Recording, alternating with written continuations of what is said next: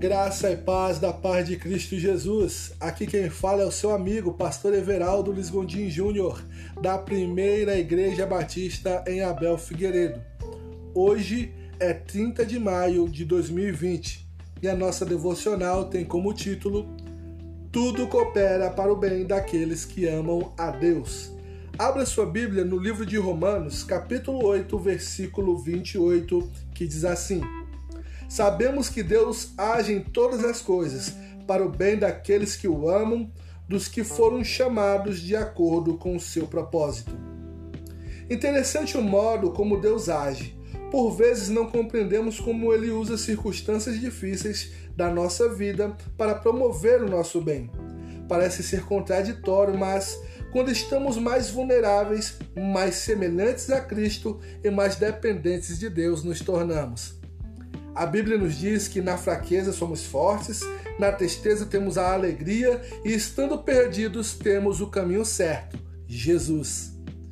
Aquele que ama a Deus pode ter essa confiança. Os sofrimentos que enfrenta não se comparam com o maior bem que o Senhor tem preparado para aqueles que foram chamados segundo o seu propósito. É um bem que ultrapassa as coisas boas desta vida não isenta as aflições neste mundo, mas é a graça de poder viver conforme Cristo até que Ele nos busque para estar com Deus eternamente. Saiba como todas as coisas podem cooperar para o seu bem. Em primeiro lugar, primeiro é preciso amar a Deus e conhecer o seu plano revelado em Jesus Cristo. Em segundo lugar, Busque amar, conhecê-lo através da Bíblia e de um relacionamento pessoal com Jesus. Em terceiro lugar, ore confiando que Deus cuida de você mesmo nos sofrimentos. Em quarto lugar, creia que não há nenhuma provação maior do que o poder de Deus. Em quinto e último lugar, por mais que não compreenda, creia que Deus tem o controle de todas as circunstâncias.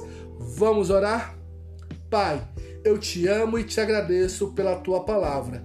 Obrigado porque todas as coisas contribuem para o bem dos que te amam. Mesmo em meio às dores, sei que o Senhor está presente e cuida de mim.